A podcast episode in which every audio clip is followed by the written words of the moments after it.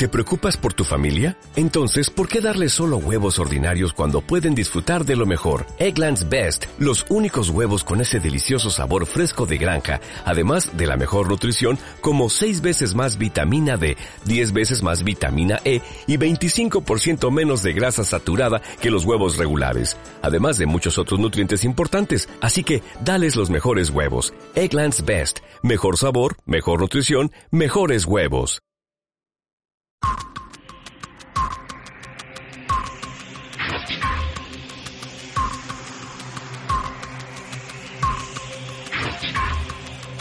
Sonic Force Technology.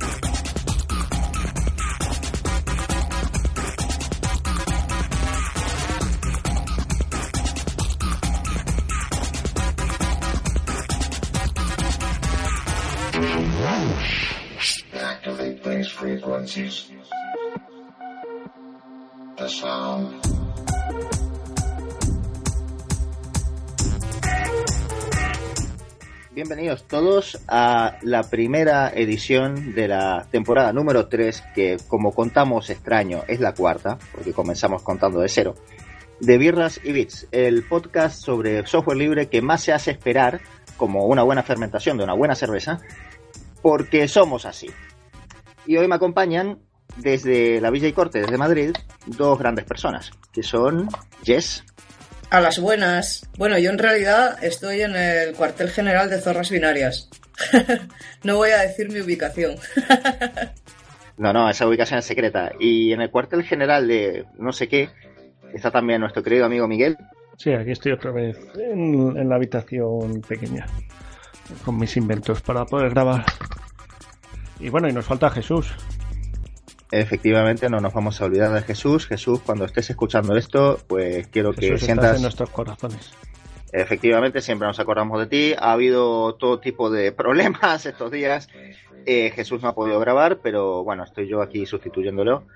Eh, soy Eugenio, por si ha quedado alguna duda de esto, creo que no. Y también un saludo a Rubén, que tampoco ha podido venir hoy. Pero bueno, somos pocos, pero somos buenos y estamos aquí manteniendo la, la, bueno, la bandera en alto, como siempre se tiene que ¿vale? Pues sin más, eh, salvo que queráis decir alguna otra cosa, saludar a alguien en especial. Sí, yo quiero mandarle un abrazo a Zagur porque es un, un tiernosito amoroso. Ayer nos hemos conocido y me ha traído las pegatinas de mi Tux y de mi eh, defensa de la criptomoneda, ¿no? Entonces, es un amor. Habéis visto la foto, la foto en el grupo, ¿no? Entonces, le mando muchos besitos para que veáis que no me divorcio. Sí, un abrazo a molt gran company y, y sí, es un gran tipo y, y la verdad es la verdad es muy bueno trabajar con él en este tipo de proyectos, así que sí, la verdad, todo mi apoyo. Miguel, si quieres acabar de saludar a alguien o quien fuera, pues es el momento. Mm, Me reservo los saludos. Perfecto, lo mejor para el final. Pues muchísimas gracias por estar escuchando este podcast y vamos, por supuesto, ahora con las noticias.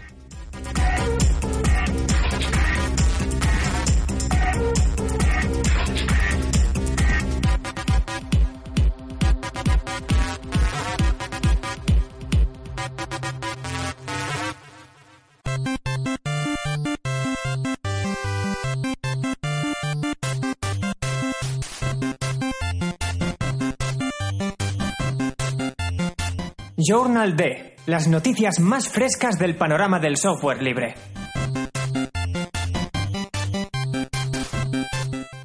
Bien, comenzamos nuestro podcast con la, una sección que ha cambiado un poquito. Quiero explicar esto antes que empecemos con ella. Que es que, bueno, hemos estado debatiendo estos días y hemos decidido condensar en una sola sección la sección de noticias con la sección de debate, porque ya antiguamente pues nos la pasábamos debatiendo en Journal D y hemos decidido hacerlo así, creemos que es mejor para, bueno, tocar más temas de actualidad, pues darle más profundidad también a las noticias y creemos que, bueno, que será de vuestro agrado siempre, pues, este tipo de, de pequeños experimentos para ver que, cómo podemos optimizar el debate y la información en este pequeño medio. Pues, sin más, ¿quién tiene la primera noticia de esta edición? Pues creo que yo. No es que tarde en responder, es que me lío de botones. Tranquila, eso en edición se quita. Pues nada, no hace mucho que hemos tenido eh, el, el aniversario de, de nuestro gran GNU, ¿verdad? Entonces esa es la noticia. Que hace poquito, pues cumplió eh, 20 25 años, ¿puede ser? No, no, no, lo estás 35. tratando como... sí, son 10 años más. 35, 35, es verdad, es, es casi de mi edad, es verdad, perdón. es que entre lo de pulsar el botón, entonces no me funciona el, el- el pinchar para ir a la página de la noticia. No pasa nada, no pasa nada. Pues son 35 años. Eh, lo que no me acuerdo, ¿qué día fue esto? A ver si... es lo que estoy intentando leer en, el- en la página propia del proyecto gnu.org, a ver lo que, lo que veo. Yo mi pregunta sería cómo fueron los primeros días. Eh, bueno, he buscado la Wikipedia el 27 de septiembre de 1983. Así que, bueno, Pues pues estaba sentado Richard Stallman ahí en el Meet y dijo, hoy empieza GNU. eh, algún día que se habrá cabreado con algo, ¿no? La, la leyenda urbana es que se cabreó con la con los controladores de la impresora, ¿no? Algo una historia Sí, así, sí. entiendo yo. Sí, Pero ¿cómo empieza? Porque empiezan con- porque tienen un local y se juntan ahí. Estaban comiendo y dicen, hoy empieza GNU. Empezó solo, ¿no? Empezó solo, sin, sin nadie. Fue una creación autónoma. Sí, yo por lo que entiendo, sí. Lo que recuerdo es que que Richard, pues, bueno, Richard, eh, aquí el único que puede hablar así de Stallman es Jess, que lo conoce. Eh, que Stallman, pues, eh, empezó, no sé si lo de la impresora fue verdad o no, pero que lo- él lo comienza solo en el, en el laboratorio de inteligencia artificial del MIT y alguien le habrá ayudado con algunas cosas al principio y tal, pero mayormente fue él, que luego abandona el MIT, aunque le dejan el espacio y toda la historia que ya conocemos. Pero yo la pregunta que creo que hay que hacernos es, mm, ¿qué, qué significan 35 años del proyecto GNU? ¿Qué, qué os parece? bueno, yo te cuento la versión que sé, y es que Richie, Para los Eh, Algo de amigos. gitano, ¿eh? para los amigos, Adiós, Y amigas. Richie. el Richie, eh, pues nada, el hombre, a ver, eh, lo que, lo que, la gota que colmó el vaso fue el tema de la, de lo de las, los controladores de las impresoras, ¿no? Pero él estaba muy cabreado porque no se compartía y no se compartía el software. Entonces, antes él estaba acostumbrado a pasar pues un disquete o lo que fuera con el software a otro compañero para que lo probara. A partir de que empezaron a aparecer las patentes y las licencias, fue cuando él ya eh, estaba un poco en la lucha del GNU. O sea, no lo, habría, no lo había nombrado todavía, pero él y otros cuantos compañeros no estaban de acuerdo con lo que estaba pasando, ¿no? Que era el camino que lleva a lo que hoy en día conocemos como software privativo.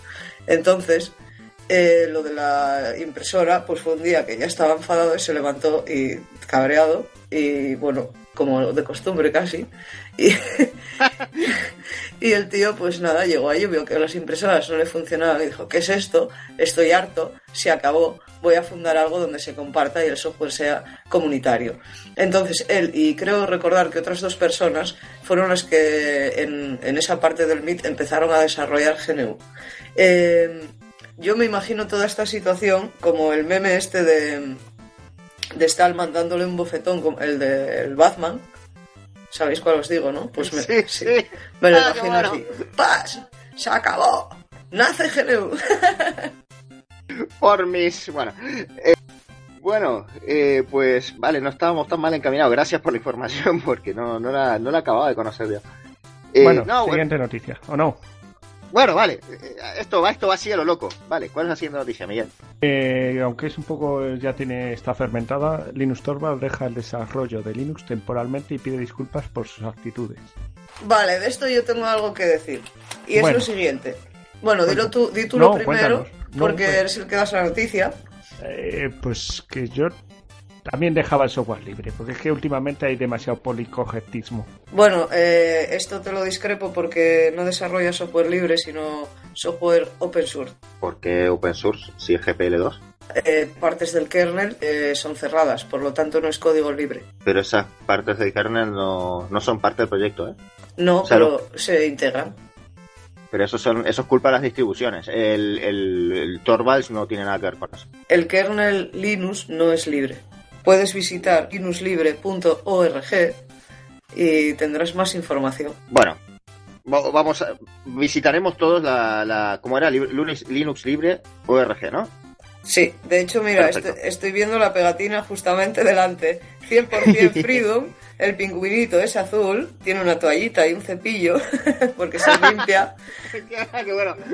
y se llama linuxlibre.org. Ese es el verdadero kernel libre y no el que usamos todos porque hay software privativo, partes del código privativo. Bueno, pero nos estamos yendo de, de, de la noticia, ¿no? O sea, es otra historia, ¿no? Eh, la noticia es que Torvalds, bueno, hubo un pequeño problema, eh, el hombre ha dejado, se ha tomado unas vacaciones y ha pedido disculpas por sus actitudes, ¿no? Entonces, eh, ¿qué estabas diciendo, Miguel? Hola. Hemos perdido a Miguel. No, porque si lo hubiésemos perdido se hubiera parado la grabación. Solo puede quedar uno. Oh no. Esto va a ser uno de los episodios más, más accidentados de si nunca.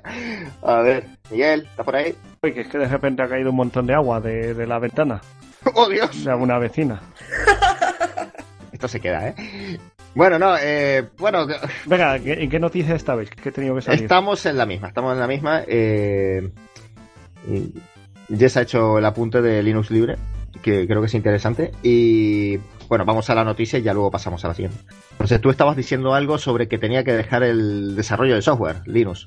que él entiende que lo deje. Bueno, pues como estarás recogiendo litros de agua, Sí, como sigue cayendo Voy, agua, voy, pues, espérame. No, pero esto no puede ser. Siempre entreteniendo a la audiencia nosotros. Esto, esto es la tradición. Bueno, como, como queráis, chicos. Yo, sinceramente, tengo muy poca opinión sobre esto, así que os la dejo a vosotros. ¿sabéis que ayer Zagur y yo usamos Illuminatis por la ingobernable? Bueno, dale tú, Jess, que no sé qué pasa con Miguel.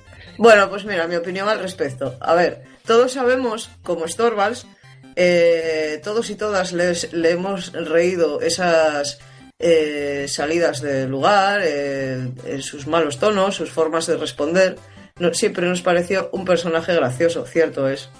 O sea, eh, eh, consideramos a Linus Torvalds como un personaje gracioso y, y a, y a Richard Stallman se le considera como un personaje eh, eh, que se puede burlar, ¿no? Eh, ridículo, ri- ridiculizar, ¿no? Siempre es como esa parte, ¿no? Y Linus Torvalds siempre se le ha considerado pues un grande. Claro, yo soy la primera que digo, hay que mucho que agradecerle a este hombre porque fue el que hizo que hoy en día yo pueda utilizar GNU con Linux. Entonces, yo y mucha gente, ¿no?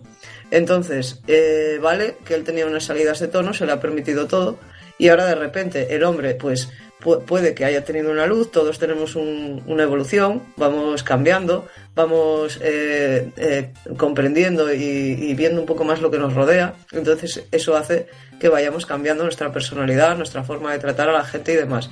Puede que él se diera cuenta y ha dicho, pues mira, necesito un psicólogo porque eh, no es normal lo que estoy haciendo, me parece bien que haya decidido eh, delegar su parte del proyecto un tiempo para él recuperarse.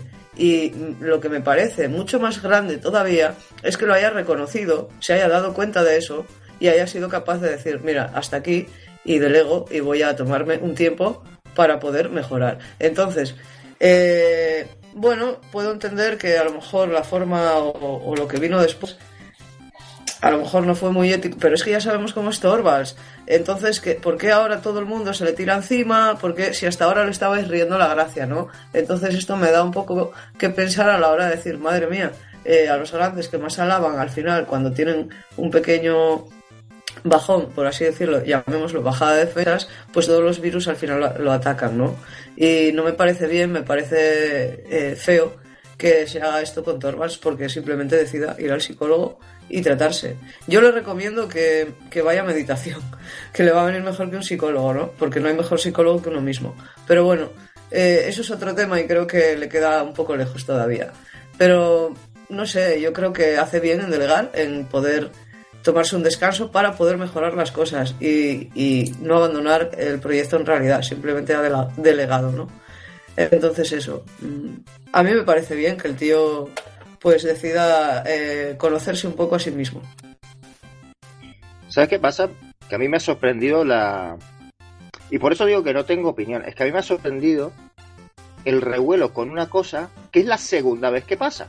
Es que eso es lo que la gente no se acuerda. Eh, cuando pasó la crisis del kernel VG, que no voy a entrar en este asunto, porque el, perdón, VGR, el Voyager, eh, que era un fork del kernel, bueno, esto es una historia muy rara, un fork accidental del kernel por un servidor que se quedó fuera de sincronización y que la gente mandaba los parches a ese en vez del mainline. Bueno, fue una historia a finales de los do- a mitad de los 2000 y a Linux le agarra un ataque y, se tuvo que retirar un tiempo. A partir de, de ese momento es que se crea la estructura actual de- del proyecto de eh, Linux encima de todos y los 10 colaboradores, uno para cada subsistema. Entonces no es la primera vez que pasa. Eso es lo que hay. Pero aquí la gente se ha hecho, se ha echado las manos a la cabeza y yo digo, pero si esto ha pasado ya. Y tampoco es que ha delegado en un inútil, ha delegado en un tío que está desde el primer minuto en el desarrollo del kernel y que es quien mantiene el kernel estable, que es eh, Croa Harman. Entonces yo digo, aquí cuál es el, el pánico. Por eso, Y bueno, por eso yo lo veo una agresión. Yo lo veo quizá como un mal culto de personalidad. Es decir, que la gente cree que Linux es el kernel. Linux no es el kernel. Eh, para empezar, Torvalds hace mucho tiempo que no lleva, no, no mete ninguna línea de código. Es decir, es- son todos los contribuyentes que están día a día pues, picando código y mandando, mandándolo. Vale, él dice que sí o que no un parche, pero, pero él hace mucho tiempo que no, no contribuye código. Entonces, no sé, y la gente tiene miedo quizá de que la, la cosa se vaya al traste, yo qué sé, pero si está Croa Harman, Croa Harman es... O sea, los, los kernels que estamos usando las distribuciones no son los kernels que mantiene Torvalds, son los kernels que mantiene Croa Harman, por eso los estables. Bueno, yo qué sé, o sea, es que eh, la gente le gusta el drama, creo. Y sí, yo le deseo lo mejor al pobre hombre que, que joder, que, que debe ser muy duro ese trabajo y no, no quiero estar en su piel, sinceramente. Exactamente, es que ¿cuántos de los que estamos aquí aguantarían eh, llevar un proyecto como es el kernel de Linux? ¿Cuántos? Y, y sin tener que ir al psicólogo. Venga, seamos realistas, por favor, y dejémoslo un Con un poco. buen sueldo. Bueno, aún así, a veces el dinero hay cosas que no las paga. Efectivamente, y para hacer un poco el- la transición a la siguiente noticia, los que necesitan un psicólogo son los de Google, porque tienen un problema de seguridad tras del otro a veces, y bueno, y esta vez ha habido eh, un problema de seguridad hace unos cuantos meses en Google Plus, que bueno, no sé quién lo seguía usando eso, pero alguien se ve que lo usaba. Y bueno, Google dice, bueno, ha habido un fallo de seguridad y bueno, como esto parece que mucha gente no lo usa, pues eliminamos esta red social después de todo lo que hicieron. Yo no tengo ninguna pena. Yo no sé tú, Jess. Eh, ¿Cómo? Pues eso, que mi única opinión es, después de todos los esfuerzos que hicieron de integrarlo todo con Google Plus y luego desintegrarlo todo y todos los líos que hubo con esto, ya era hora, ¿no? De que muriera. Lo único, hubiese sido interesante que en el momento de la vulnerabilidad lo hubiesen dicho, no que lo hubiesen ocultado meses, como lo han hecho. Hablando de vulnerabilidades, eh, qué, divertido que 50 millones de cuentas de Facebook e Instagram sean tan accesibles, ¿verdad? Pero si es que cualquier sistema es accesible realmente, o sea, es que esto la gente, yo qué sé. Ok, Google. Bueno, no quiero, no quiero hablar mucho, no quiero hablar mucho porque este servidor es mío y a saber que, en fin. Bueno, eh, seguimos, seguimos con algo más alegre. Yes. Ah, vale, me tocaba a mí, pensé que te tocaba a ti, perdón. No, te toca el alegre. Sí, es súper guay. O sea, eh, bueno, eso ha sonado como ¡Qué súper pija! pijo, ¿no? Estás en el barrio Salamanca. Acá está volveando. ¿Cómo se nota que estoy fuera de mi tierra? Madre mía. A ver, que hay, hay una noticia, bueno, la, me- la mejor noticia es por supuesto dada por uno de los mejores blogs de, de lo que es la comunidad de GNU Linux y por Víctor Hack, por supuesto. Eh, eh, pues vamos a tener una visita a Hamburgo súper guay, que es que vuelve Richard Stallman. nuestro Richie. O sea, entonces hay que ir por allí el día 10 de noviembre a las 10 horas. Anda, mira, creo que coincidimos en evento, entonces yo no voy a poder ir a verle porque yo tengo otro evento en el que, bueno, pues participo. Y, es un poco lejos de ahí. Y va a ser en Burgos, eh, dentro del tercer foro de la cultura, que, eh, que es algo que se celebra en Burgos desde el 9 al 11 de noviembre. Ento- el día 10, a las 10 horas de la mañana, pues estará Richard Stallman pues promocionando un poco lo que es la difusión y, el apoyo a los principios éticos y morales, ¿no? Eh, más que el oportunismo y, y el negocio, la cifra y el postureo. Me encantan las frases de Víctor, la verdad. Bueno, siguiente noticia. Eh, te echamos de menos, replicante. Desde agosto no publica la mirada del replicante ningún artículo nuevo. Le echamos de menos. Sí, y estamos preocupadas. Eh, y lo peor de todo es que no le has contestado a Miguel, ¿eh? Tienes que Sí me ha contestarle a Miguel. contestado, ¿eh? Ah, te cont- bueno, no digo nada. Oh Dios, ¿dónde me voy? No. Bueno, por eso, que si que te apoyamos desde siempre.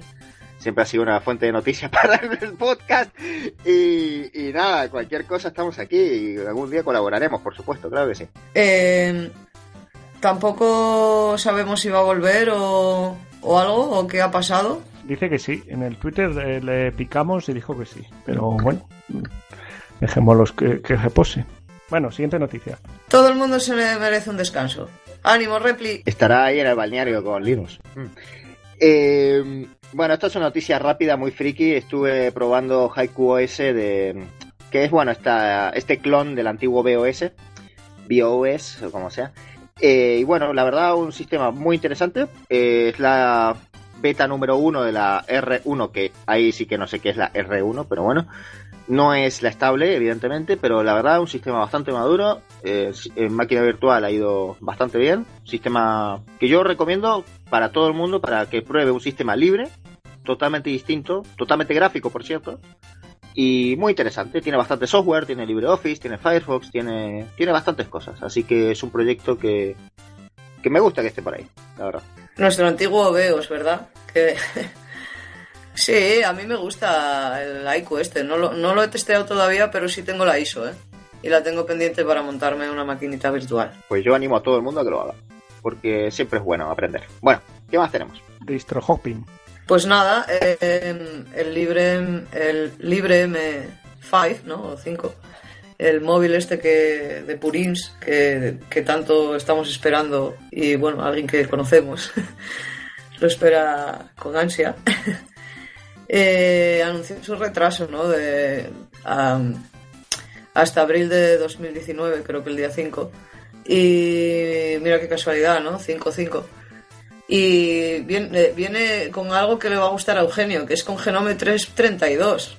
Salió en abril, entonces, bueno, eh, es una, una modificación de la interfaz de, de usuario del, del Genome adaptada para, para la pantalla, ¿no? Que creo que es de 5,5 pulgadas o algo así. Todo cinco. Qué cosas, ¿eh? Esto es numerología, esto es cábala. Tengo que averiguar qué pasa ahí. Eh, bueno, hablando de Gnome 332, eh, no sé si sabíais que existía algo llamado el menú de aplicación. Si no lo sabíais, no pasa nada porque nadie lo usaba. Eh, bueno, Genome 3.32 hará el gran movimiento de pues volver a Genome 3.4 y eliminar los menús de aplicación.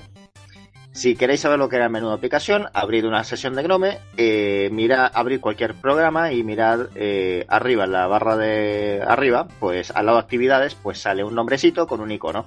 Eso es el supuesto menú de aplicaciones. ¿A que no lo habéis usado nunca? ¿Creo que era un estándar de Genome o era un estándar de Open Desktop? ¿Se llamaba los que llevan los estándares estos? No me acuerdo. No, esto era una API de Genome.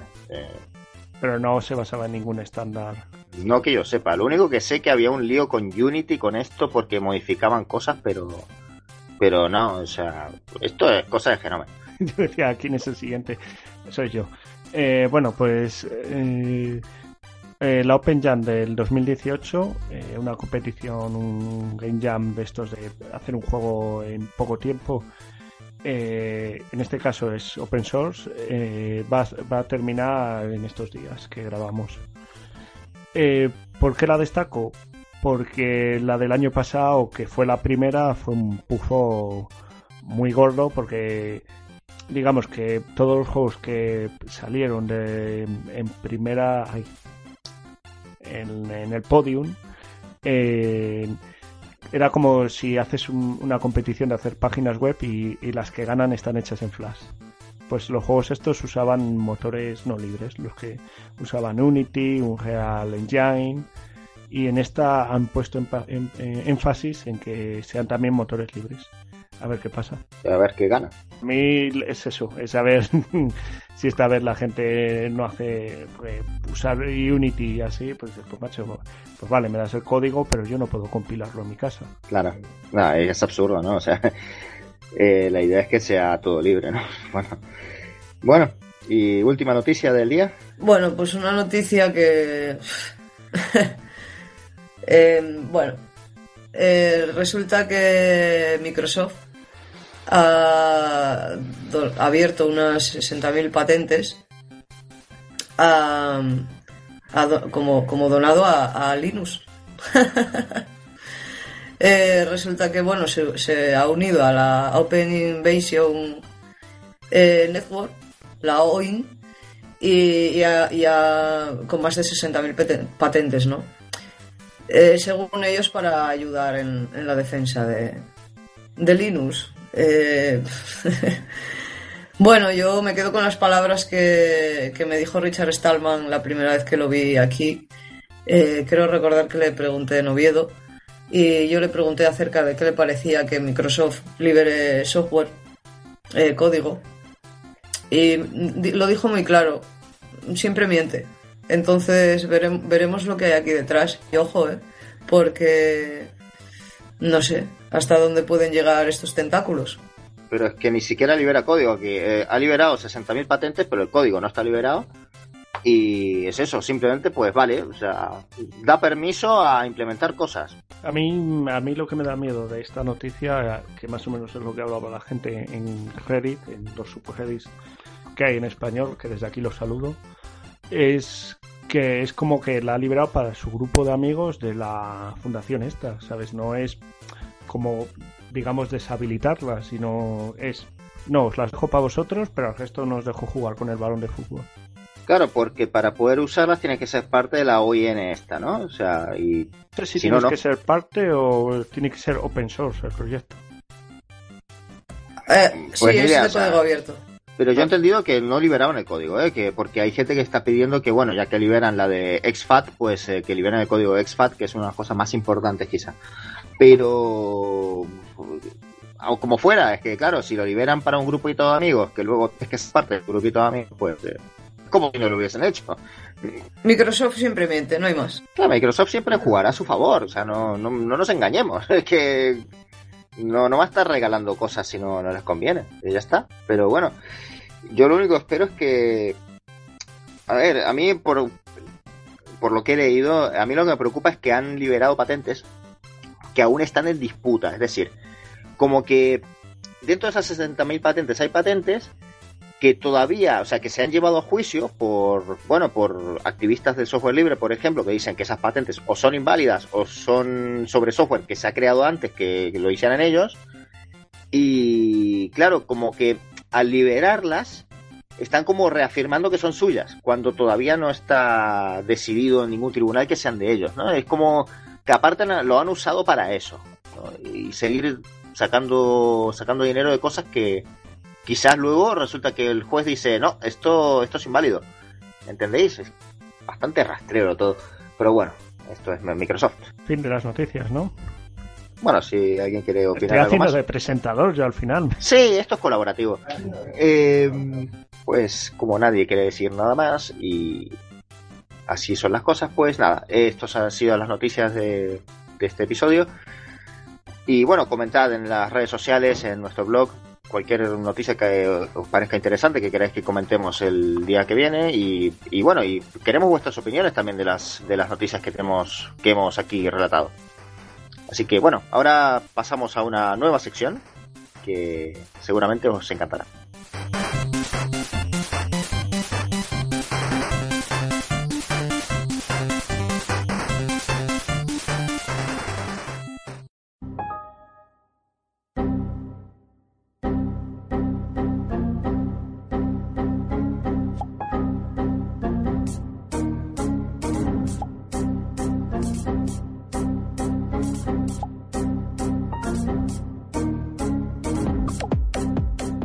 Buenas tardes a todos los Birri fans. Aquí estrenando nueva sección con, con las compañeras de Zorras Binarias. Esto es Zorras y Bits. Y hoy os vamos a contar un poco, pues, por qué somos zorras binarias, eh, cómo ser una zorra binaria y no morir en el intento. Y bueno, por qué hemos reclamado nuestro espacio y estamos aquí. Bueno, pues eh, Zorras Binarias es un hack lab que tenemos montado entre unas cuantas compañeras. Eh, puede llamarse feminista. Podría. Podría llamarse feminista. Ya sabéis que yo no me considero feminista, aunque considero que sí debo estar en esto, ¿no? Entonces os voy a contar un poco por qué yo soy zorra binaria y por qué considero que Zorras y Beach es un espacio que debe estar en, en Birras y Beach, eh, junto con mis otros compañeros, ¿no? Eh, bueno, yo en realidad pues soy una persona que siempre estoy eh, al lado de las causas eh, injustas para poder apoyarlas y, bueno pues quitar un poco la desigualdad que hay en este mundo, ¿no? Y pues luchar por, por un mundo de, de luz y amor.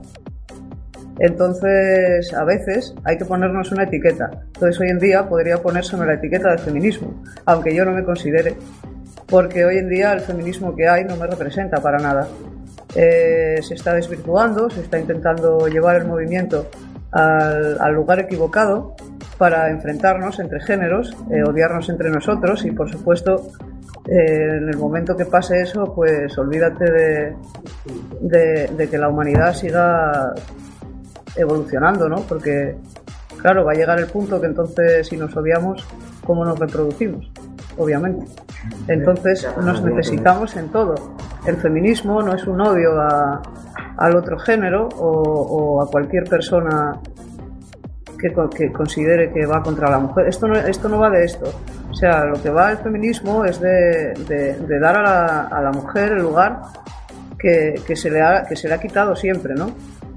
Y el reconocimiento. Entonces, bueno, el patriarcado está ahí, es un sistema. Desgraciadamente, esto no es cosa de hombres, es cosa de- del sistema, de la educación y de los valores que, que nos, que nos inculcan, ¿no? Esa base de datos que nos ponen, nos instalan y defectuosa, por supuesto. Entonces, bueno, podría decirse que hoy en día estoy al lado de mis compañeras zorras binarias porque ellas también representan muchos ideales de, de los que yo tengo. Y, y aunque en muchas cosas no, no coincidamos, porque a mí no me gusta Pipilastrum, Es que vamos, vamos, vamos, vamos. y bueno, puedo decirse eso, ¿no? Porque tampoco me gustan las etiquetas y siempre digo, no soy feminista, soy mujer, como bien dice Merced.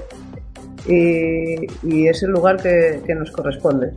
Y creo que en el mundo de la tecnología la mujer está muy apartada, está muy desconsiderada, muy infravalorada.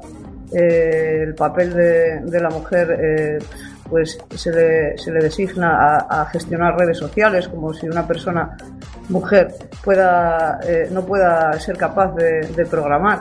Bueno ahí no hace falta pues echar un poco un vistazo a la historia no quién fue la primera programadora por ejemplo y yo tengo pues buenas compañeras zorras binarias que saben picar código muy guay encima código morado por supuesto.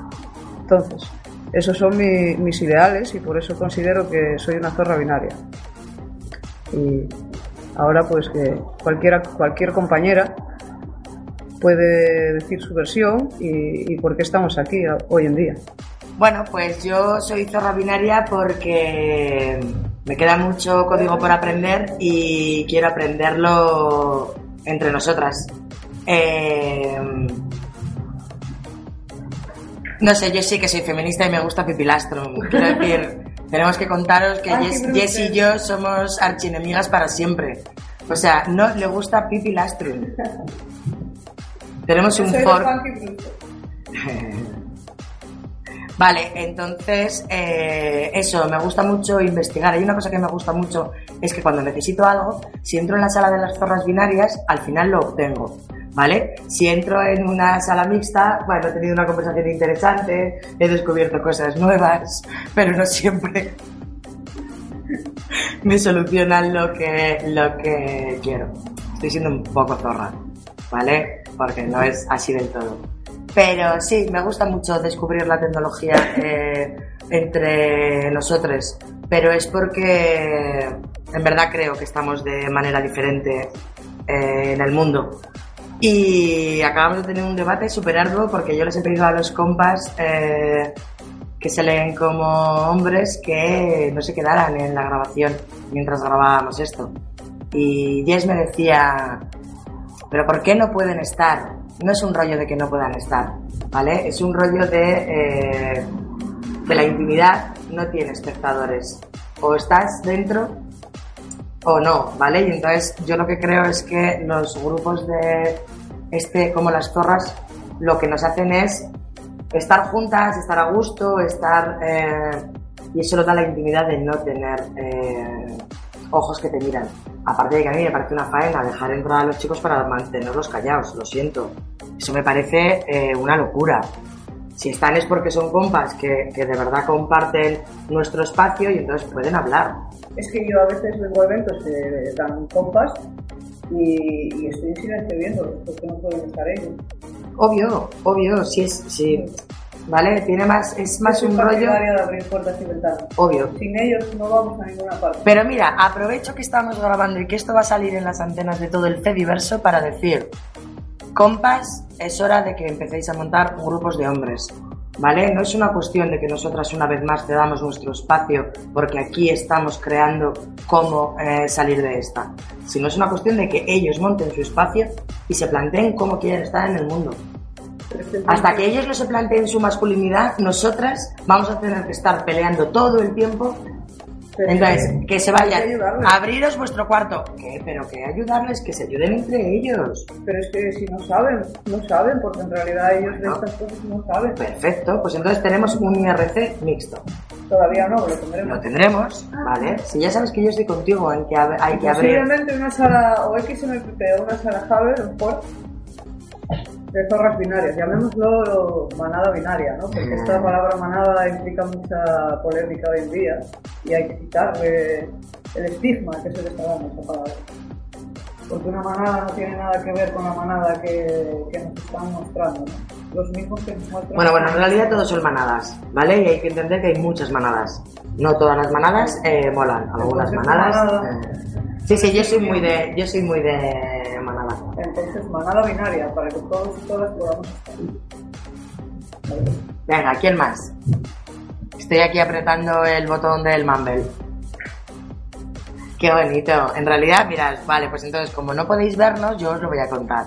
Está Spectrum, ¿vale? Que dentro de un rato va a dar una charla. Por cierto, estamos en la ingobernable. Llevamos 10 Merced seguro minutos. que algo tiene que decir. Llevamos 10 minutos hablando y todavía no hemos dicho hola. Retransmitimos en directo desde el corazón de Madrid. Estamos en la ingobernable, en el espacio del Hub Lab. No me gusta hablar así porque no, con- no controlo los términos y siempre meto la pata y siempre hay alguien, siempre hay alguien que me dice, no se dice así. Eh, entonces, está Spectrum, está Ameba, está Kitty, está Yes, que ya la habéis oído, está Tantan, está de Siria y está un Deep. Y, y yo que soy revuelta feminista, claro, que me creo que todo el mundo sabe quién soy. Bueno, venga, Merced, vamos a aprovechar que estamos grabando y hablarnos desde las Cataluñas. Hola, ¿qué tal? Bueno, yo creo que soy la de las más novatas de, las zorras binarias, pero estoy muy contenta de estar en el grupo y estar en el chat, porque sí, efectivamente, no, no- tampoco me siento feminista exactamente por todo, como lo ha contado Jess, lo suscribo, pero totalmente, es así, ¿no? Yo no creo en la confrontación, sino eh, todo lo contrario, en ayudarnos los unos a los otros, que ya está todo bastante complicado. Y, y entonces, precisamente, pues en, en- en Zorras Binarias me encontré que no era un grupo feminista al, al estilo, ¿no? Eh, sí, por supuesto que había feminismo y, y- y me mola que, que esté, porque un poco de línea dura también está bien que esté, pero por otro lado, pues también parecía pues el, grupo en el que estoy, que somos eh, todas mujeres, eh, menos un hombre, que, que practicamos yoga o que nos gustan ah, estos temas de autocrecimiento. Entonces es como una mezcla y, y me encanta eh, esta mezcla que lo hace tan humano. Me encanta también mucho en, en el chat más de una vez eh, de repente ver pues a Spectrum o a Jess que están hablando entre ellas de que si la Raspberry no sé qué y que si el server tal pues como lo has puesto y el otro servidor como está. Y, y yo que llevo años en la red eh, echando de menos a, las mujeres porque me acuerdo cuando entré que, en el 95 éramos poquísimas, pero es que además mujeres técnicas mm, no había, no ha habido hasta, hasta vuestra generación eh, prácticamente eh, no ha habido, ¿no? Entonces a mí me hace una ilusión tremenda estar en un grupo de mujeres que tanto pueden estar hablando de cómo gestionas tú la menstruación a, cómo has escrito tal código o cómo has montado tal, tal server. Y esto es zorras binarias y, me encanta. Qué bonito, querida. Qué descripción más bonita has hecho de eh, del espacio. Es como lo veo y como lo siento. Bueno, las demás están mirando el ordenador y parece ser que ninguna se va a lanzar. Entonces, no tenemos por qué estar aquí como condena de... Por supuesto. Tenemos 14 minutos ya grabados. Esto con un poco de música y un poco de... No, ahora, bueno, vamos a expresar un poco pues a las que quieran unirse. Ahí está. ¿Ves como si quieres de la pipi? no, soy de Punky Brewster. no. Eh, nada, eh, decir que no, que, que, que no censuramos a nadie, ¿no? Eso es lo primero. Entonces, quien se sienta mujer eh, tiene nuestras puertas abiertas, por supuesto. Eh, eh, no, damos la espalda ni, a transexuales, ni a lesbianas, ni a nadie. toda la que se considere una mujer tiene nuestras puertas abiertas, eso por supuesto. y claro, lo que no aceptamos, eh, eh, hay que decir que vamos a, plantear escribir un manifiesto, porque hay cosas que no se aceptan y una cosa, lo primero que nos acepta es la mentira. con nosotras no se entran mentiras, porque luego no podemos saber si lo que nos cuentan después es verdad o no. Entonces no se puede entrar faltando el respeto a compañeras y luego decir que se es como esas compañeras, eso por ejemplo. Entonces lo que yo pido a las que entren eh, no hace falta aquí ser técnicas ni ser unas genios, simplemente es tener eh, esa esperanza y esas ganas de, aprender, porque es todo lo que consta, es en aprender juntas y, ser capaces de autogestionarnos las cosas y no depender de nadie. Entonces, eso se consigue a base de confianza, a base de pasar muchas horas juntas, de compartir conocimientos y cada una lo, que, lo que pueda aportar. Entonces, bueno, yo pido eso, que a las que entren, que por favor eh, lo hagan de corazón, que no lo hagan pues de una forma agresiva, ¿no? Y, que se planteen mucho eso, que nosotros estamos aquí lo primero para ayudarnos. Entonces, eh, vendernos películas, no, por favor. y, bueno, empezaremos a partir de hoy a construir un manifiesto entre todas eh, para ser zorro binaria y no morir en el intento, lo único que tienes que tener es, eh, pues un par de narices para querer salir adelante en esta sociedad y demostrar lo que vales. Nada más. Entonces, para eso solo tienes que unirte a nosotras y a partir de ahí ya te explicamos cómo no morir en el intento, porque entiendo que usar las herramientas del software libre y abandonarlas el amo cuesta pero como todo, ¿no? Eh, aquí no le costó empezar a usar también las herramientas de Gamo. ¿Qué, ¿Qué pasa? ¿Que Windows no lo puso fácil siempre? A nadie le saltó un pantallazo culo. ¿Esto qué ¿El mundo happy chupipiruli? No. Entonces, bueno, tenemos paciencia, eh, vamos a empezar a hacer manuales y, toda la historia para que el, el, acceso sea pues, lo más fácil posible para todas, da igual los conocimientos que tengamos. Y eso, espero que, que unas cuantas más se unan, ¿no? Y, que Zorras Binarias siga creciendo.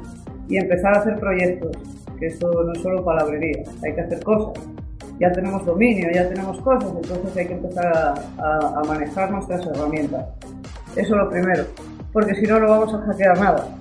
Entonces, para empezar a hackear mentes, tenemos que empezar a hackear las cosas que utilizan y enseñarles otra cara, otra forma de comunicarse, otra forma de, relacionarse en redes, en, mensajería instantánea, como puede ser Faber, como puede ser Matrix, eh, un código, llamémoslo de conducta, no es poner leyes, pero sí eh, saber que donde, donde empieza mi libertad eh, termina donde, donde la tuya empieza. Entonces, y la mía empieza donde termina la de ella. Entonces, hay que tener un poco ese respeto siempre, que somos compañeras y, y a veces, pues eso.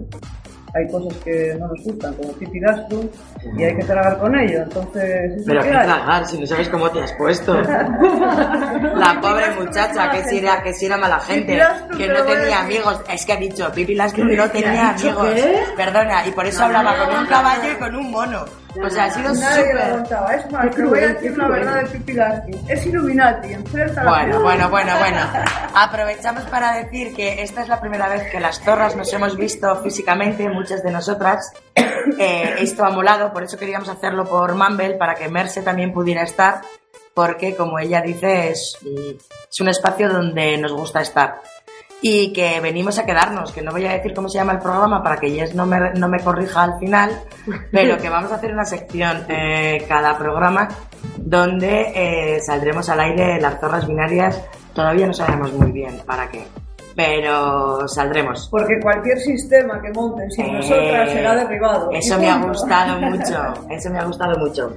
Eh, bueno, yo soy una de las más nobles aquí, de las que menos conocimiento y contacto tiene con la tecnología libre. Y, y bueno, sí que valoro el, el que sea un espacio seguro y en el que sea un espacio sincero para poder expresarte, expresar dudas y, y poder realmente aprender, poder confiar unas en otras para poder así desarrollarnos y abrirnos. Y, y bueno, es un placer y un enrique- enriquecimiento enorme el compartir con, con mis compañeras y os animo a todas las mujeres que, que podáis el, el venir, tengáis cono- conocimientos o no, porque al final poco a poco en todo nos vamos empoderando y aprendiendo. Y bueno, decir también a la gente que esté por la zona de, de Gasteiz y Euskal Herria que el 10 de noviembre vamos a estar dando una, una charla un, po- un poco introductoria de lo que son zorras binarias y, y el software libre en el barrio ocupado de, de Recaleo. El 10 de noviembre. Así que eh, 20 minutos, tiempo suficiente. Cortamos, levanto el dedo a la de una. Merced, ¿quieres despedirte, querida? Nada, despedirme de vosotras, que, que, lo, que lo, lo acabéis de pasar súper bien y que ojalá estuviese aquí. Espero estar en otra ocasión. Fantástico, no te preocupes que hemos hecho de guiris y tenemos fotos del momento y las pasaremos por el grupo cual eh, colegialas. súper bien. Y oye, Rebu, que a mí sí que me gusta la pipi, que me gustaba mucho, y el caballo también. Obvio, es que excepto, ¿entiendes? O sea, es que nuestro, ¿cómo se llama eso que tenemos? A mí me encanta la Esta, la, la difusión de un grupo, un drag, un... Un fork. El fork que tenemos es ella, es la única a la que no le gusta Pipi Lastru. Bueno, O sea, supongo a que la- también es algo generacional, ¿no? No, no, No, y no, nosotros somos del no- mismo año y a mí me no, no, encanta. no. Y Ameba, Ameba está aquí guardando silencio, pero tampoco le gusta la pipi. Todo hay que decirlo. Bueno, queridas, cortamos que es que hay que empezar a preparar la charla de Spectrum. Un beso. Vale, muchos, besos, adiós. Adiós. En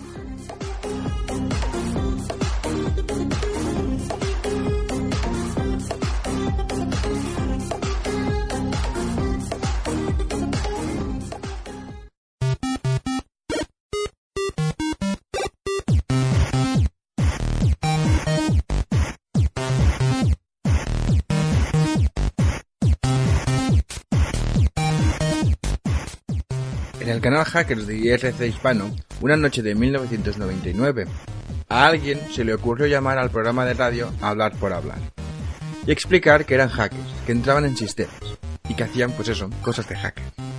¡Qué sorpresa para la locutora! Estaba hablando con un hacker y tened en cuenta que el contexto es de hace casi 20 años, que ser hacker en 1999 no era algo tan normal como ahora. Quien llamó a la radio fue Odo y se regodeó contando que querían desviar un cohete de la NASA y que habían modificado el código del Windows 98. Os dejo el fragmento completo porque es que de verdad no tiene desperdicio. Odo, desde Granada, hola. Hola, buenas. Buenas. ¿Qué hay? Muy bien, ¿cómo estás? Pues llamaba de, Pues vaya bien, es que estoy nervioso por el tema este de que tenemos el problema. ¿Qué problema es? Pues que llamo que estamos, estamos un grupito de hackers y estamos hackeando muchos sitios, ¿no? Entonces estamos preocupados por si nos pueden pillar o algo. A ver, me estás hablando de, de hacke, ¿De, ¿de qué me estás hablando? Es que no he entendido la De palabra. hacker es de, de hackear las páginas, de romper internet, romper las cosas de que hay. Estáis manipulando a través de Internet Sí, una serie de información, unas páginas. claro, estamos, además estamos metiéndonos en temas chungos ya porque de, al, al, cuando ya hemos hackeado las cosas así pequeñas, que son pequeñas empresas, pues como la cadena SER o algo así, ¿no? Que hemos estado ya viendo la página, no hemos hecho nada, pero hemos estado viéndola y pues claro, ya nos aburrimos de las páginas cortas y nos metemos en, en lo que es la NASA y eso. ¿Y llegáis hasta ella? ¿Conseguís? Claro. ¿Y qué hacéis cuando entráis allí? Pues yo que sé, cogemos datos y dejamos por ahí diciendo "Mm, nos hemos metido aquí no sé cuánto, somos de cualquier lado y que sepáis que no vuestros sistemas de seguridad no son tan buenos, ¿no? Lo, que- lo que hacemos es darle tampoco hacemos nada malo, ¿no? Lo que Lo que hacéis es desafiar un poco, ¿no? A que realmente claro, habéis llegado hasta allí. para que no se crean que estamos vacilando siempre de que tienen los mejores sistemas de seguridad y los mejores informáticos, que nosotros no podemos saltar lo que hacen ellos. A ver, Udo, pero eso lo pueden hacer muy pocas personas, personas que sepan muy, muy Bueno, bien sí, cómo... aquí estamos en el canal Hacker del IRC Hispano, Sí. Está aquí estamos un montón de gente, ¿no? Está el Cheme, está MF, Metalú, eh, Rice Dead, Diox, y está toda esta gente que somos, que es lo que lo hacemos, ¿no? Es Esos son juego. vuestros nombres, entonces. ¿Eh? Esos son vuestros nombres. Sí, eso, vaya, no son nuestros nombres, son nuestros nicks. Ah. Nosotros no podemos dar los nombres, nosotros no podemos llegar a la nación y decir, hola, me llamo tal, No, tal, claro tal, que no. y este es mi teléfono, y claro, Hombre, no. entonces pues aquí estamos todos, ¿no? Y entonces estamos esperando pues a ver si metemos caña a algún sitio en condiciones, ¿no? ¿Cómo cuál? Pues no sé, la NASA o algo, pero lo que queremos es llegar a desviar un cohete o algo, para que se sepa que hemos sido nosotros. A ver, pero Odo, yo creo, no lo sé, ¿eh? porque claro, yo, nosotros aquí, la verdad es que una servidora de informática tiene poca idea, pero eso debe ser mm, inmensamente complicado, por no decir casi imposible. Pues eso es lo que nos gusta a nosotros, que sea complicado, porque si es fácil no nos gusta, ¿no? Las pequeñas empresas no, no nos gustan. Nosotros entramos a la página del Corte Inglés, por ejemplo, le cambiamos todo y en vez de poner a lo mejor, mm, eh, yo qué sé, si ponen algún precio, pone la barra de pan a 55, pues cogemos y ponemos a 10 millones de pesetas, entonces nos reímos, ¿no? Pero claro, eso es muy fácil, entonces pues lo que nos gusta a nosotros es meternos en algo en condiciones, ¿no? Que, que llegue a mover algo. Si a lo mejor el año que eh, cuando van a tirar un cohete o lo que sea se mueve 3 centímetros, pues eso sa- sabemos nosotros que ha sido, que hemos sido nosotros y eso yo que sé, enorgullece un montón. O a la hora de eso, pues yo que sé, eso como un cohete o cualquier otra cosa, ¿no? Meternos en la- alguna alguna empresa de que haga coches, por ejemplo en la Mercedes, y cambiar algún dato y que los coches salgan defectuosos y, y es una producción en serie. Eso lo podéis eh, conseguir a través de la manipulación informática. Sí, Ajá. Anda que si os encuentran y os buscan, lo que os puede caer encima, ¿no? va, sí, pero está Goku que nos ayuda, es el mejor. Y ese es la bomba, es el rey. Pero tú sabes que ahora está muy perseguido esto, ¿verdad? Sí, sí. Pero qué más da, yo qué sé, es nuestro, hay gente que da por la droga, nosotros no hacemos nada malo, nosotros no nos matamos con esto. Pero os metéis en, en sitios muy, bueno, complicados, ¿no? Vamos. Es que si, si hacemos otra cosa, nos aburrimos. Es que eso, empezamos con pequeñas empresas. Después de eso, Goku nos va iniciando que a, a que, a que nos metamos. Y lo mismo que Goku, están los Gran Gurú, que son los mejores, que está el Metal Slug, que es, el, es ya lo mejor, mejor. O sea, eso ya sin llegar a ser como él, como por ejemplo TDP o It House, Sí, sí, una eh, serie de- una cosa ya que es como un mito casi, ¿no? De nombres raros. Mm. Océano, ya todo. O sea, son gente que, que ya no llegamos en la vida, ¿no? O sea, que esa es nuestra meta, llegar ahí. O sea que de momento estáis trabajando para que algún alguna partida de coche salga mal o algún cohete se desvíe o algo así, ¿no? Sí. Bueno, pues es mucho arriesgarse, ¿no? Por eso estamos, entonces, en realidad yo llamaba porque, además de para contárselo a alguien que, que estaba muy, que estoy muy, o sea, estamos muy asustados porque eso, ¿no? Es lo que nos gusta, pero claro, es que, ¿qué hacemos? Estamos aquí en el IRC y decimos, ¿qué hacemos? Pues venga, vamos a ir a, por ejemplo, a Microsoft. Pues cogemos y cambiamos algo del Windows. Y tenemos cosas ya, o sea, en el Windows 98 hay cosillas que hemos cambiado nosotros.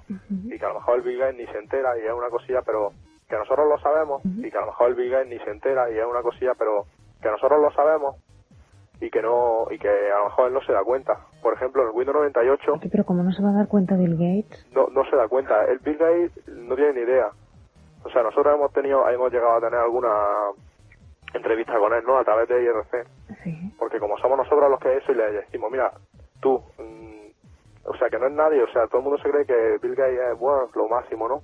Es otra persona como cualquiera. Entonces nosotros pudimos mandarle un mail y decirle, mira, estamos aquí, si no hablas con nosotros, a ver qué va a pasar. Queríamos hablar con él. Entonces, pues pudimos medio en condiciones hablar con él, a un tema de, de ICQ y eso, y, pu- y pusimos para que en el Windows 98, eh, lo digo para la gente que tenga ordenadores y ya haya podido conseguir el Windows 98, un pequeño fallillo que hemos puesto nosotros para que la gente sepa que estamos aquí, que es cuando le da el botón de inicio, Sí. está, sale apagar sistema y luego pone cerrar sesión con el con el nombre que del nombre de usuario que haya asignado para la- el ordenador. Pues las dos primeras letras van en mayúscula siempre y las demás en minúscula. Ah. Eh, Eso Y si no lo hacen lleva todo en así, minúscula. si no lo hacen así, entonces Eso lo hemos puesto nosotros para que salga así. Nos hemos metido los archivos de Windows 95, que, o sea, el Windows 98, que es el nuevo, y hemos podido hacerlo. bueno, Odo. Entonces, ya, ya le digo que yo quería que me, la gente, pues yo que sé, que alguien que, que se haya retirado ya, ¿no? Que en realidad, pues nosotros deberíamos de conocerlos, pero claro, se han retirado de, tan, tan- de tal manera que ya ni entran ahí a RC ni nada, ¿no? No quieren saber nada de los que estamos ahora en realidad metiéndonos en el tema, ¿no? Y, y los que nos queremos salir. Entonces, lo malo de esto es que yo tengo, yo tengo 17 años, ¿no? Sí. Entonces, no somos unos tíos ya grandes como para decir, pues ya podemos hacer lo que nos dé la gana, ¿no?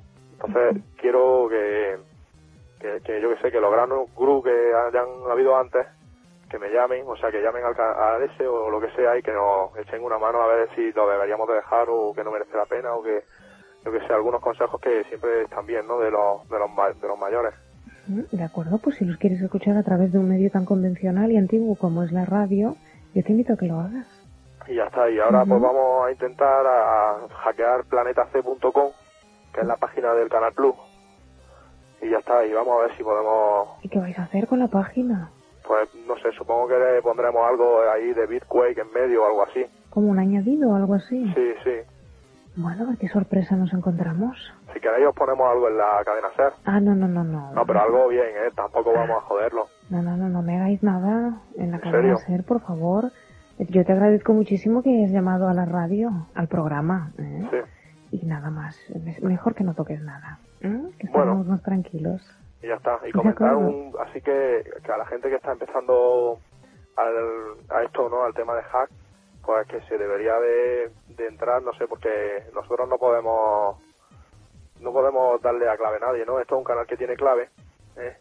Y no o sea, no se la podemos dar a nadie, pero hay unos canales asignados para esto que se llama Hack Novatos, el IRC hispano, y que puede entrar la gente ahí para poder aprender y todo eso. Bueno, Y ya está. De acuerdo, Odo. Muchas gracias. Gracias a ti, buenas hasta luego. noches. Adiós.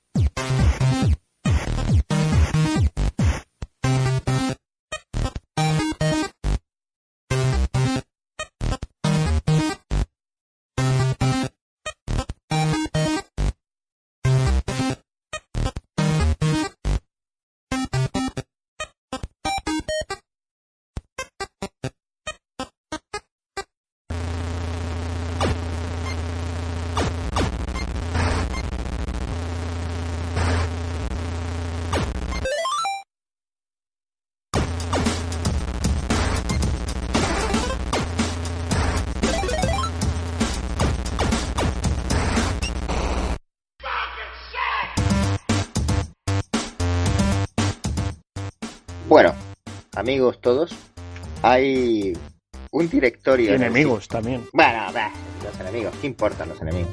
Bueno, enemigos también. Eh, hay un directorio del sistema Linux, GNU Linux. Sí, en los GNU Linux, porque en algunos no, porque en Android no creo que esté. Que es ¿no? Y ese es un poco cajón desastre de cosas que se instalan sin los repositorios y cosas así. Que preferentemente no habría que usarlo. Pero bueno, ahí está. Entonces hemos, nos hemos inspirado por. Nos hemos inspirado en este pequeño directorio para unir dos cosas que hacíamos antiguamente, que eran Death Null y Death Bloated, que bueno, que al final acabaron juntas y ya sabéis, ¿no? Y bueno, aquí hablaremos de cosas personales, hablaremos de cosas relacionadas con informática, con activismo, con. Bueno, con poco con lo, con lo que se nos ocurra, un poco charla de bar quizá. Pero bueno, quizá quizás sea la parte más jugosa de todo el podcast, no lo sé, no lo sé. Bueno, ¿quién empieza? ¿Quién tiene alguna queja o alguna alabanza que hacer a algo o a alguien? Yo creo que tú, Jess, nos has dicho, ¿no? Ya, yo pensaba en ella. Mientras pensaba ya, yo. pero jo, siempre quedo, siempre empiezo yo y siempre quedo yo aquí como la que se enfada. Es un poco de. Ay, perdón. No, dale, dale. Un poco de contexto. Por qué vas a hablar de eso. Bueno, yo, como, como sabéis, eh, me gusta mucho el activismo. No es que me guste, es que es una parte de mí, porque no me gustan las injusticias y creo que la herramienta para, para eh, conseguir eh, combatir esas injusticias es el activismo, ¿no? Si queréis podéis, podéis ponerle una delante también. Pero vamos a ver, hay cosas que yo intento siempre que lo que pienso, lo que digo y lo que hago vaya un poco en coherencia, ¿no? Y, en armonía, porque si no, pues no es cuadrante. A veces hay gente que me considera un poco radical, se puede decir, ¿no? Porque no uso un tipo de redes, un tipo de software, no me dejo hacer fotos con ciertos modelos de, de teléfonos y estas cosas, vale. Eh, pero yo veo, por ejemplo, sitios como puede ser la Ingobernable, que es un lugar eh, que representa mucho y que se podría hacer eh, impulsar muchas cosas desde ahí. De hecho, se hace. Lo que pasa que, bueno, me he llevado un poco una decepción eh, de ver que se le abrió la puerta a Greenpeace. Greenpeace no es lo que nos venden. Yo he sido socia y, y bueno, pues solo digo a, los oyentes y a quien sea, a vosotros también, compañeros, que investiguéis un poco eh, de quién se financian, qué tratos hacen para que Japón siga eh, cazando ballenas, qué tratos hacen, para que se sigan talando árboles en el Amazonas o en Canadá, eh, con quién hacen los tratos, dónde acaban trabajando. Hay un documental muy bueno que sale el cofundador de Greenpeace contando un poco pues a qué se dedican en realidad y por qué se fundó, cuándo se fundó. Tenéis que entender que nació en una época muy importante de cambio, cuando el movimiento hippie se, se disolvía y la gente necesitaba un activismo en ese sentido, eh, medio, medioambiental, ¿no? La gente estaba enfadada porque el planeta se estaba destruyendo. Entonces esta gente pues aprovechó un poco la buena fe, como hace la mayoría de ONGs y todo esto. Yo he sido también socia de la WFF, he investigado también acerca de, de, lo que hacen. Entonces hay que tener a veces un poco de cuidado. Todos tenemos buena voluntad de compartir, de ayudar, pero a veces hay que tener cuidado. No es censurar, ¿no? Pero es saber a quién se le abren las puertas de, de casa. A veces, porque igual no era el lugar.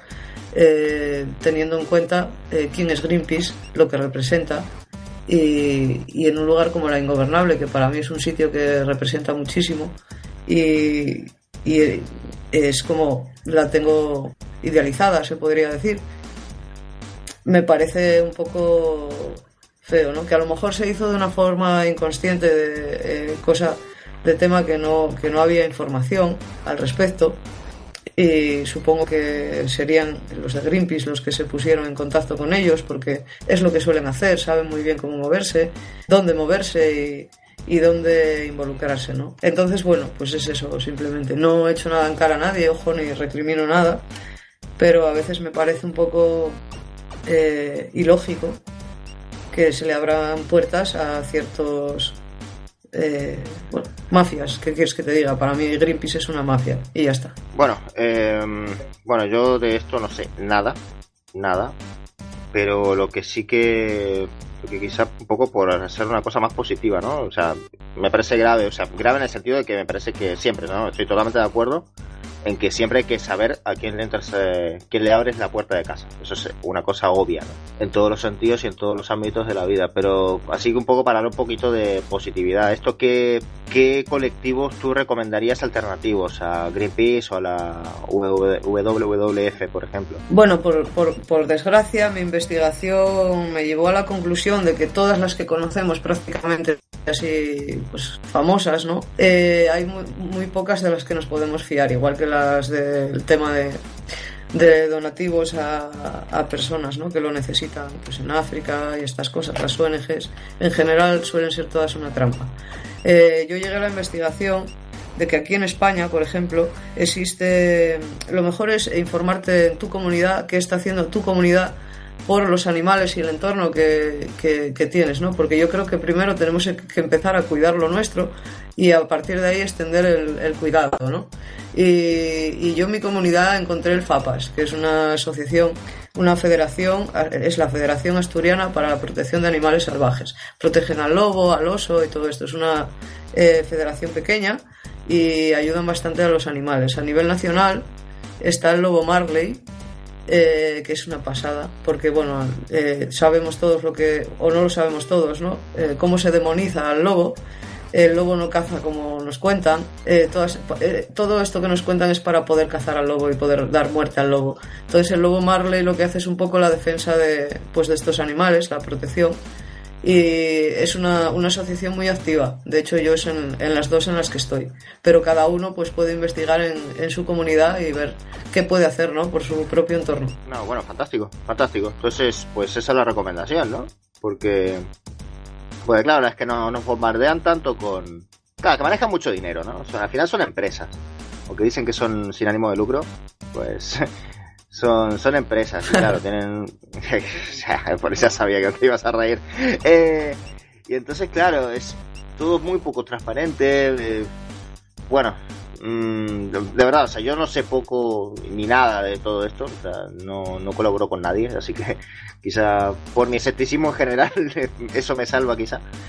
Pero, pero bueno, muchas gracias, ¿no? Muchas gracias por informarnos porque siempre es importante. ¿Qué menos? Hay que compartir el, lo que sabemos, ¿no? Porque si no, no, no nos sirve de nada la información. Bueno, eh, ¿qué más tenemos? Miguel, ¿tienes alguna cosita? algún algo alegre, algo triste, lo que sea? Hombre, por, por recordar también de ONGs, eh, aquí en Madrid, Cruz Roja eh, vende la sangre. La sangre que dona la gente la vende a, la Comunidad de Madrid. Así que tampoco hay, mucho trigo limpio por ahí.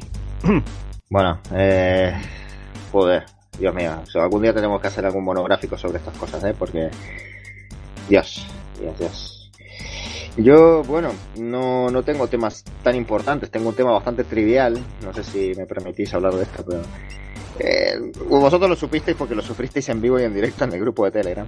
Eh, tuve una situación muy rara con mi Arch eh, ahora está todo en orden, pero tuve que reinstalar Arch. Estamos hablando no de, estamos estamos hablando de una instalación que llevaba 4 o 5 años sin reinstalación, ¿eh? ¿eh? que había tenido sus problemas, pero siempre los había podido resolver sin, sin reinstalar.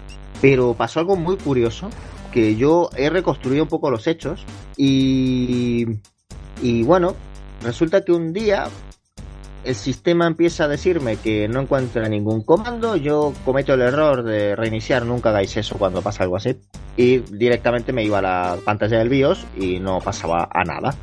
Y digo, ¿qué ha pasado aquí? Bueno, acorto un poco la historia.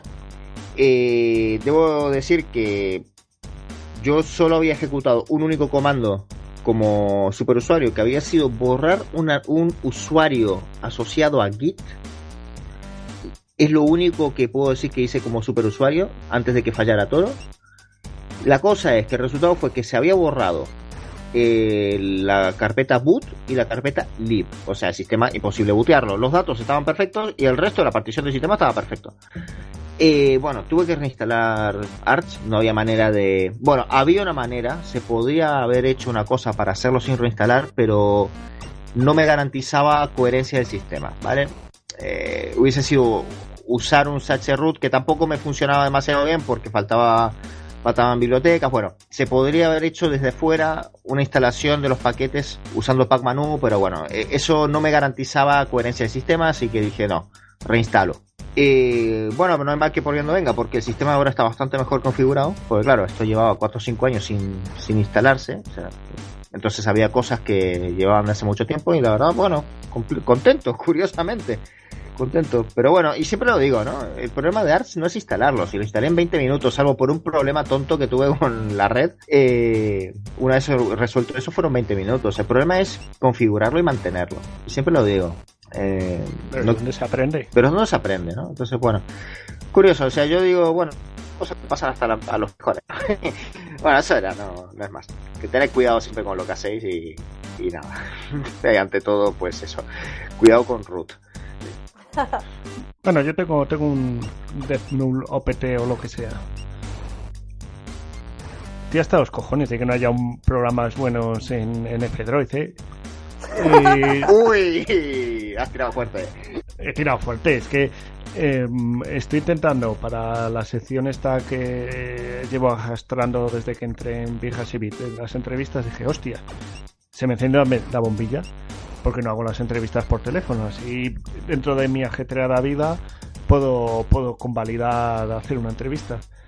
Y miré los programas de grabación de llamadas y ninguno funcionaba. Y yo me cago en. Y bueno, y ya dije, bueno, pues me voy a la tienda de Google a ver qué hay en el store.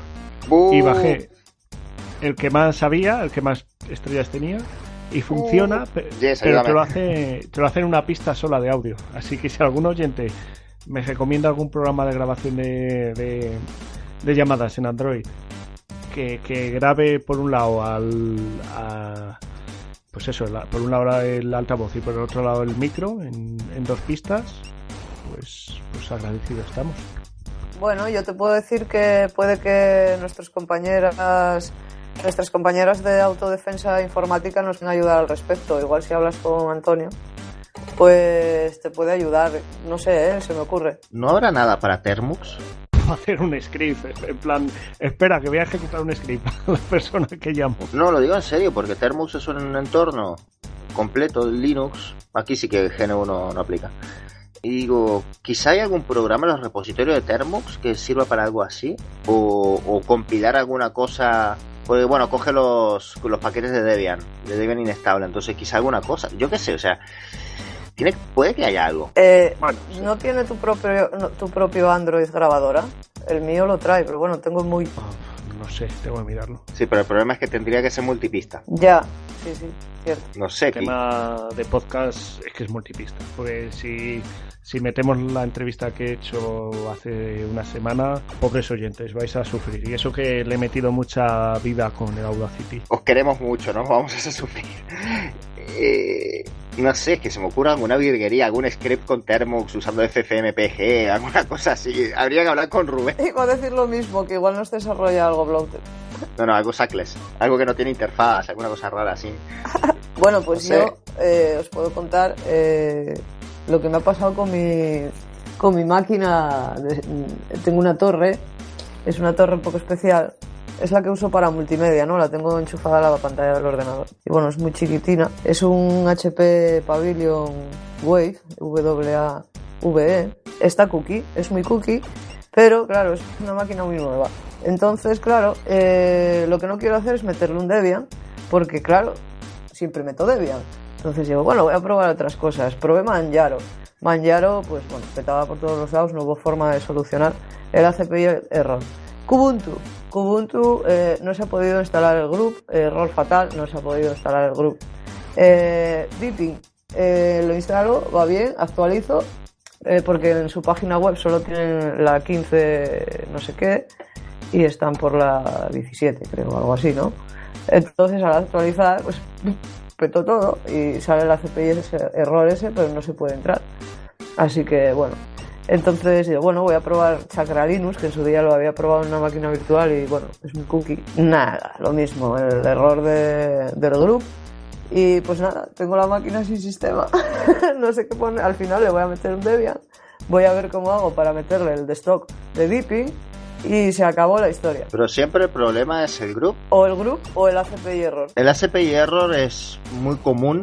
No, eh, si es el group, a mí lo que se me ocurre, porque tú que usas GPT o usas MBR para bootear. MBR. Vale, la pregunta es, ¿el, la, ¿el disco está con la etiqueta DOS? Mm, tendría que mirarlo. O algún comando que borre el MBR, porque quizá el MBR está con información corrupta o algo y porque si no te coge el group es que si me dijeras que esto es UEFI con GPT pues no me extrañaría pero MBR Es que le he desactivado la UEFI, claro, que no quiero es tener UEFI. ¿has desactivado la UEFI o has desactivado el, el Secure Boot? El Secure Boot y la UEFI voy por MBR. Vale, o sea, vas con BIOS. Eh, no, lo- sería eso, comprobar co- el estado de MBR, porque es raro. Muy raro, es la primera vez que me encuentro esto. No, es que esto no, a mí no me ha pasado nunca. No, no sé. O salvo que sea un error de disco. Ya sería una putada. El disco perfecto, le hice un test. Pues eso, yo comprobaría qué es lo que hay en la MBR. Quizá hay cor- algo corrupto y Group no se puede instalar por eso, porque yo qué sé, alguna historia así rara. No sé, a ver cómo. Ya os contaré al final en qué acaba la cosa. Mira, si falla Debian es que pasa algo grave, así de simple. Por eso, por eso, quiero meterle Debian, que sé que no va a fallar. Y cuando vea tal, entonces ya digo, uh, aquí hay algo chungo. Devuelvo Tú- la tú- máquina. Tu reza para que no, no falle. Porque si falla la instalación de Debian, es que. Es que, tío. Bueno, hablando de Debian, no sé si hay tiempo para algo más. Eh, Sí, quedan minutos. Bueno, algo rápido. Eh, ¿qué, qué gozada instalar Debian. Estuve, estuve instalando una máquina virtual de Debian porque quería probar una cosa con Kemu. Nada, sobre servidores Spice, esto para emular mejor la pantalla. Da igual, son cosas muy, muy frikis de máquinas virtuales. Eh, y bueno, quería hacerlo con Debian porque dije, bueno, necesito algo que no haga demasiadas virguerías. Porque Fedora, por ejemplo, y Ubuntu detectan que están en máquina virtual, instalan paquetes distintos, hacen cosas así un poco chungas. Y Debian no lo hace. Entonces, bueno, estaba instalando Debian, no le he hecho mucho tampoco. Y qué gozada el instalador de Debian, es una cosa maravillosa. Eso es todo lo que quería decir. Pásate a Debian. Pero si tengo servidor, este servidor es el Debian, ¿qué, qué quieres tú? No te romperá como Arch. No, pero Arch me da vida. Luego me quejo, y luego me quejo. Bueno, a mí Debian eh, me ha fallado estos días porque no me he podido conectar a la VPN de mi, de mi instituto. Pero. ¿Qué VPN es? Eh, PPTP. Ah, vale, pero no es la de Cisco o Aginonga de esta. No. Joder, pues. no- cosa difícil, pero bueno. Sí, primero decía que le faltaba no sé qué, le inst- lo instalé. Le instalé el, el OpenVPN y, y ahora sale un error raro, ¿sabes? Bueno, ya os lo enseñaré. Pero bueno, yo no sé, ya lo investigaré, tampoco tuve tiempo. Como tengo un dual boot con Windows en este PC, pues lo fácil es ir a Windows, conectarte y se acabó. Bueno, eh, creo que no tenemos mucho tiempo para más, así que. No. Bueno, lástima, lástima. Pero ha sido un gran podcast. Bueno, recomendar a los oyentes que ha salido una nueva versión de Cataclysm. Bueno, ha salido hace... Bueno, no ha salido, es que, que el Git, eh, si bajáis de la versión del Git, eh, vais a flipar con los cambios que tiene el juego. Hostia, eh, pero el, o sea, del Git, o sea, el desarrollo, así, directo, Sí, a pelo. Es que el juego ese hay como una versión congelada de hace tres años y casi toda la gente jugamos a la versión de Git. Hay muchos, hay muchos juegos que están en esa situación, ¿eh? Sí, y, y espectacular. La última versión es ya sadomasoquismo en estado puro. Ah. Se te congela la comida, te mueres de hambre porque no puedes calentar la comida. Ajá. Es un juego muy sadomasoquista. Bueno, pues dejamos la Es lo que tiene sobrevivir entre zombies, claro. Claro, claro, claro. Pues dejamos la sección con esta recomendación, con Catalyst. ¿no? Sí. Ca- No. Catalyst, no, Catalyst es, no, es otra cosa. Perdón, no, no, es privativo. Ir, Va, ir recomendando Debian. despedida. Y claro, recomendamos lo Debian y recomendando cuidado con Arch. Que eso debería estar escrito en todos los lugares. Pero ¿de dónde te vino el lío? ¿Lo llegaste a saber? Nunca lo supe. O sea, yo creo que fue borrar ese usuario, el Diamond, pero es raro eso, es muy raro. Es algo que estuviera mal escrito el, el, el ETS Shadow. Es que es muy raro, es muy raro. A ver las ailas. A ver las ailas. Bueno, no sé. Bueno, corta por aquí. Creo que la ver las ailas es buen, buen final para OPT.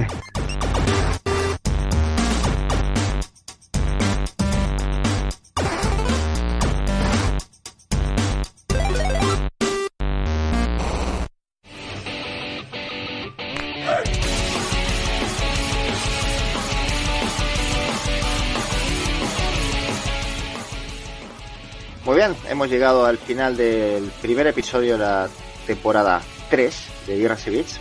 Eh, ha sido un comienzo de temporada un poco extraño, pero lo hemos conseguido, creo, ¿no? Es que había que comenzar porque hemos prometido que volvíamos el 6, al final no volvemos el 6, bueno, bueno, bueno.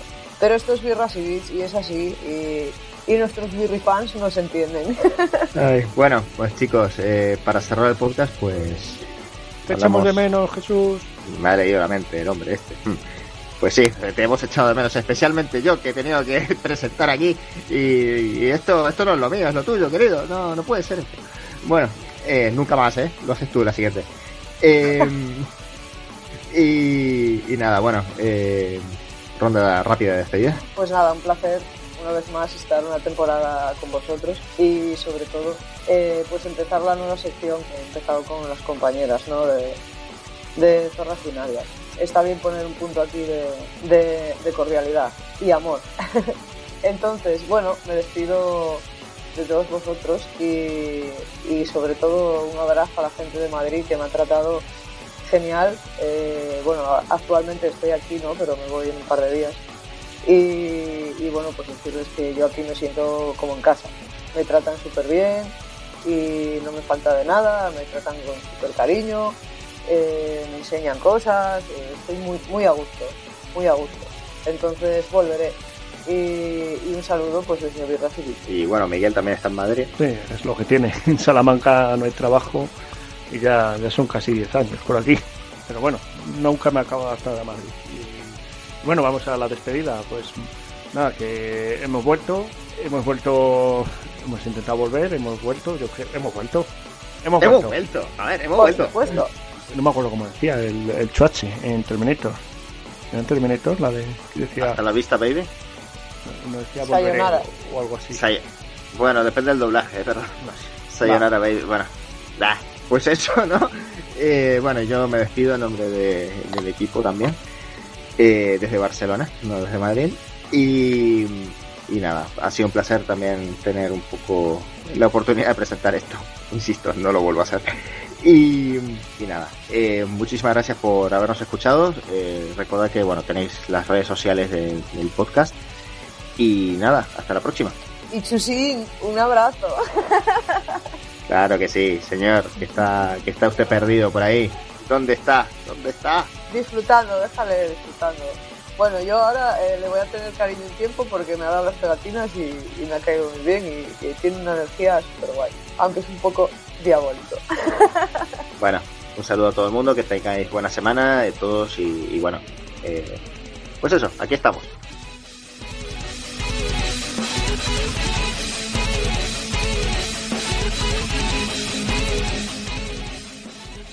Esto ha sido Birras y Bits, un podcast de software libre. Nos podéis encontrar en vidasybeats.wordpress.com y en las redes sociales Genius Social, Mastodon, Diaspora y Twitter bajo el nombre arroba vidas. Nos podéis escuchar en nuestro blog archive.org e iBooks. Vidas está bajo licencia Creative Commons, atribución no comercial, no derivativa.